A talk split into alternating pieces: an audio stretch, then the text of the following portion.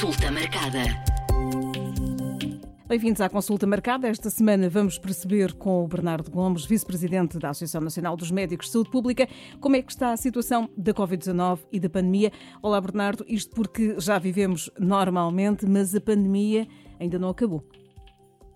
A vida, Mónica, sim, a pandemia não acabou. Aqui, aqui um dos vieses importantes que, que está a acontecer neste preciso momento é este eh, desfazamento entre Portugal e outros países, porque basicamente aquilo que aconteceu em Portugal é que nós tivemos uma introdução precoce de uma, de uma variante, comparativamente com outros países, e estamos, nesta altura, a beneficiar, eh, diga-se assim, daquilo que foi um período de maior contaminação de, de, de atividade epidémica da, da Covid-19, eh, na sequência de, de, alguma abertura e relaxamento. E, portanto, estamos a passar aquilo que pode ser designado um, período interepidémico, ou seja, um momento no qual a transmissão uh, não, não está em crescimento exponencial, pelo contrário, está, está a diminuir, uh, mas que não é eterno, digamos assim, e teremos aqui um período de espera até a próxima variante se afirmar e termos aqui outro episódio epidémico de, de Covid-19.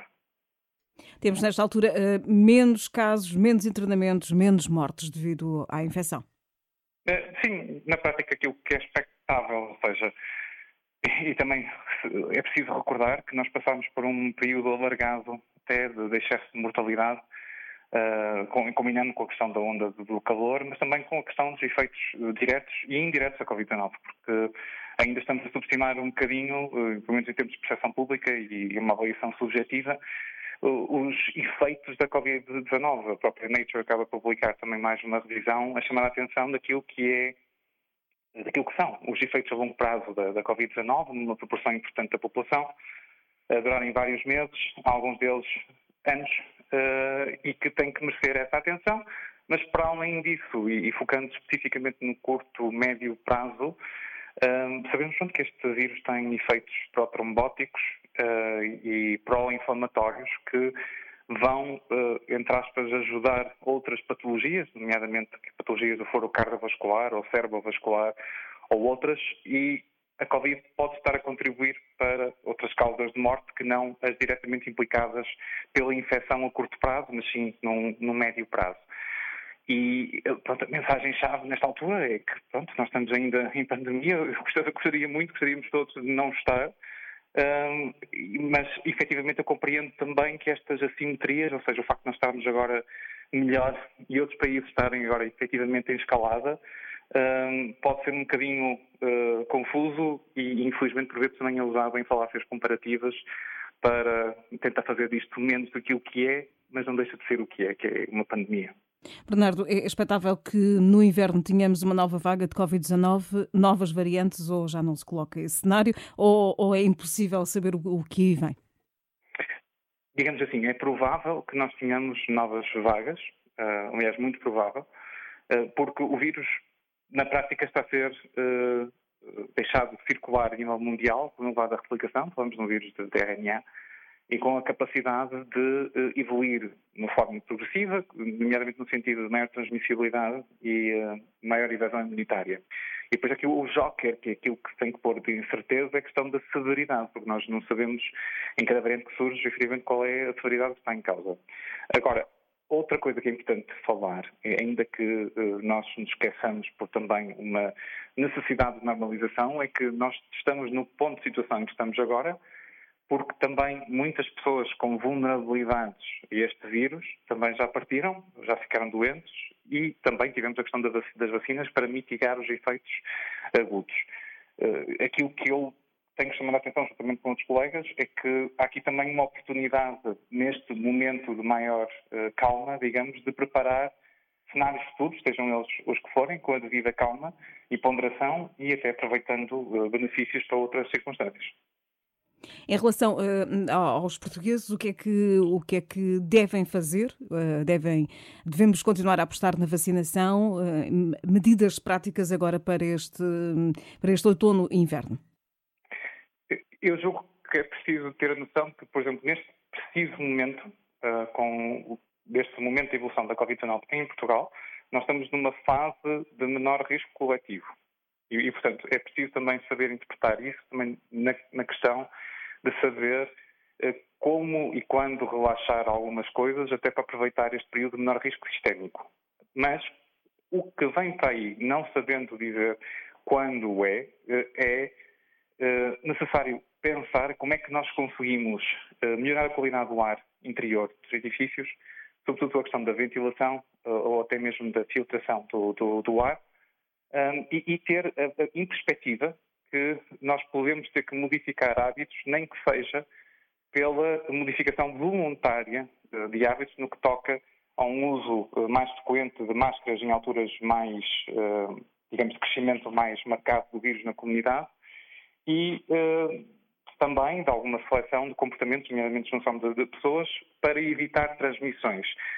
Isto para sublinhar o quê? Que se as pessoas puderem evitar ser infectadas por esta circunstância do, da Covid-19 e reinfecções sucessivas, devem evitá-lo, porque aquilo que nós temos uh, como evidência é que, efetivamente, há uma proporção de pessoas que, até podendo não ter efeitos no curto prazo, podem ficar com efeitos a médio e longo prazo. Basicamente, aproveitar esta altura com menos incidência, aproveitar o verão, mas com os olhos postos no, no que aí vem. Genericamente é isso. Agora, efetivamente, em termos de, de mensagem de saúde pública e mesmo de comunicação, uh, há houve sempre a preocupação, em determinados momentos, de uh, dizer ou, ou, de pensar na, na, no ditame de se se deixam cair determinadas restrições, depois é muito difícil voltar uh, a tê-las. Eu não estou a falar em restrições, nem estou a falar em obrigatoriedades, estou a falar numa questão de comunicação assertiva e uh, adequada e transparente para o público relativamente ao risco da Covid-19. Sendo que subentendo daqui que há espaços que continuam a ter um risco muito elevado, mesmo da questão dos transportes públicos, e em que, a meu ver, se justifica a manutenção da, da obrigatoriedade do uso, assim como a questão dos serviços de saúde.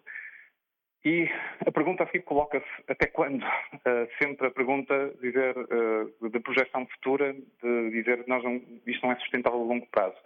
E a resposta que se coloca é face a circunstâncias anteriores, face a pandemias anteriores, as pandemias duraram mais tempo. E, e portanto, nós não escolhemos o facto de estar a viver em, em, pandemia e, felizmente, estamos numa altura em que nós, num ano, desenvolvemos vacina. E também algo que nos pode ajudar no horizonte temporal, até houve notícias recentes nesse sentido, é uh, ensaios clínicos de vacinas de, de outras características, uh, nomeadamente vacinas que chamamos vacinas de mucosas, que na prática podem nos ajudar, até de uma forma bastante mais polivalente, a evitar infecções com o coronavírus um, e também a fazer uma coisa muito importante que infelizmente não tivemos com estas vacinas da primeira geração, foi aumentar, ou perdão, ter uma performance melhor naquilo que diz respeito ao bloqueio de infecção. Ou seja, não só evitar a doença grave, foi o principal ganho de, destas vacinas, mas também fazer com que a pessoa vacinada não seja capaz de transmitir em maior percentagem para outros indivíduos.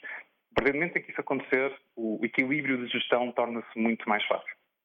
Portanto, eu gostava de, de, reforçar aqui uma mensagem que já foi, que já foi deixada, por, porque ouço muitas pessoas eh, já comentar eh, que é uma doença normal, uma infecção normal, passei sem, sem grandes efeitos.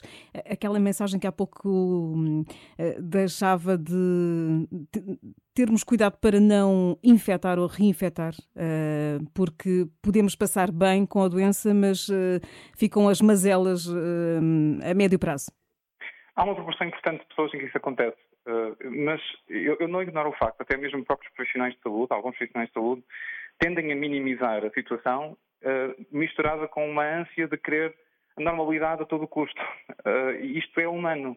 até mesmo próprios profissionais de saúde têm este reflexo. Agora, o que nós não podemos fazer é ignorar a evidência que temos à nossa frente. E de facto, isto não é igual a uma constipação ou uma infecção por por influenza, gripe, eh, ainda que não desvalorizando as infecções de gripe, que efetivamente, até chegar a Covid, basicamente nos roubavam muitas vidas, nomeadamente nas épocas mais frias, em termos sazonais. Uh, e, e, há aqui coisas que ainda nós não compreendemos completamente. E, e está, uh, mais uma vez, foi publicada uh, agora recentemente uma revisão para, na, na, revista Nature, a mostrar um pouco aqui o que são os efeitos a curto, médio e longo prazo do, do, da Covid-19.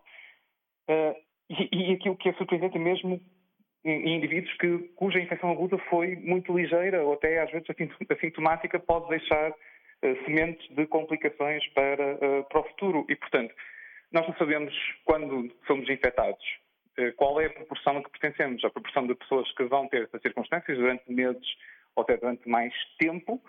E, à, à medida que nos vamos reinfectando, também há, há uma literatura que apoia o facto de haver uma certa um, fragilização do sistema imunitário.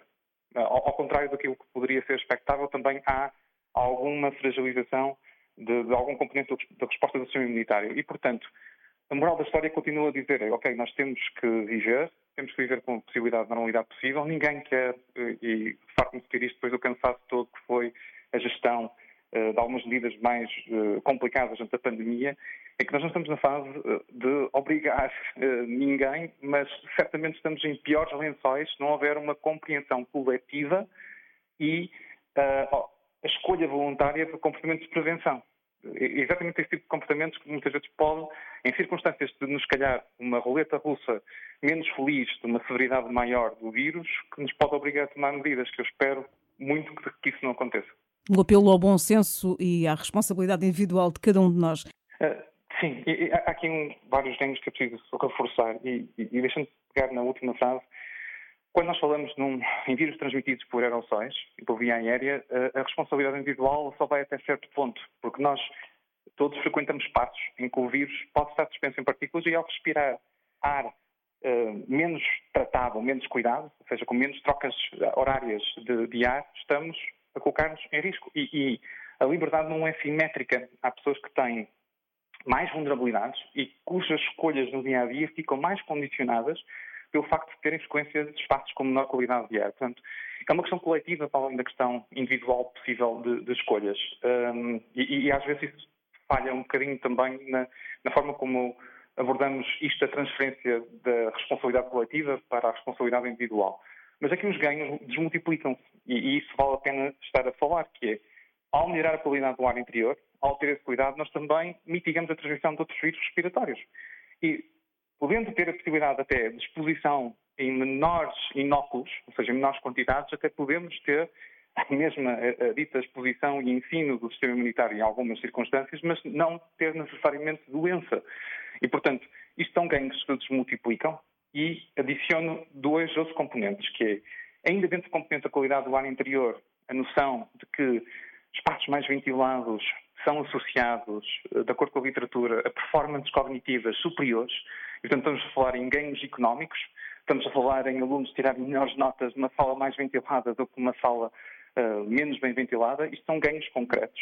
E para além disso, um, é, é, algo que eu gostava mais vezes de destacar, que é uh, aquela precaução, por exemplo, do uso de máscara em algumas circunstâncias sazonais, adaptada e de forma voluntária, não se reflete só na circunstância de transmissão de doenças infecciosas. Transmite-se também, ou perdão, aplica-se também em circunstâncias em que nós temos, por exemplo, a presença em maior uh, número de alergénios no ar, como é a fase do, do pólen. Pessoas que têm essas alergias, ao usarem máscara, nessas alturas mesmo no exterior, têm benefícios clínicos comprovados. E, aliás, há uma história documentada de pessoas com esse tipo de alergias a passarem melhor. Portanto, há aqui lições que nós todos podemos aprender e, mais uma vez, falando de forma descomplexada, uh, apelando sobretudo àquilo que é uma ação coletiva de mobilização voluntária, mas com informação clara e transparente para as pessoas poderem decidir. Aprendemos muitas lições, é importante é não esquecê-las agora de repente. Sim, eu, eu, espero que sim. Agora, efetivamente, nós também, e é preciso ter noção que vivemos um contexto social especialmente complicado, uh, por várias circunstâncias, até geopolíticas e até pós-pandémicas, e até com disrupção das cadeias de fornecimento e todas as implicações económicas que até estamos uh, ainda a viver. Um, mas gostava que sim, sobretudo que houvesse aqui alguma aprendizagem até da adoção de alguns comportamentos culturais de outra, de outra parte do mundo, nomeadamente da Ásia, para que houvesse uma resposta coletiva organizada, ainda que o máximo possível voluntária, no sentido de que nós nos possamos adaptar melhor ao meio. E, aliás, ao meio ambiente. Aliás, nós temos Uh, outras circunstâncias de adaptação que vão pedir a nossa, a nossa atenção, nomeadamente a questão das alterações climáticas e das temperaturas e outros fatores que nos vão provocar vários problemas no futuro. Eu, eu julgo simplesmente uma questão uh, filosófica uh, que tudo será pior se nós não nos soubermos organizar coletivamente e, sobretudo, de forma mais voluntária possível. E que já vivemos com esta, com esta vaga de calor em Portugal e na Europa. Sim, basicamente também já temos uma pequena amostra daquilo que poderemos ter de forma mais marcada ou de forma idêntica nos anos seguintes e, e isto pede transformações sociais importantes e uma delas é efetivamente também podermos dar informação o mais transparente possível uh, dos riscos que estão em causa uh, e conseguirmos mobilizar a sociedade para que uh, consigamos pelo menos mitigar parte dos riscos que estamos a viver. Consulta marcada.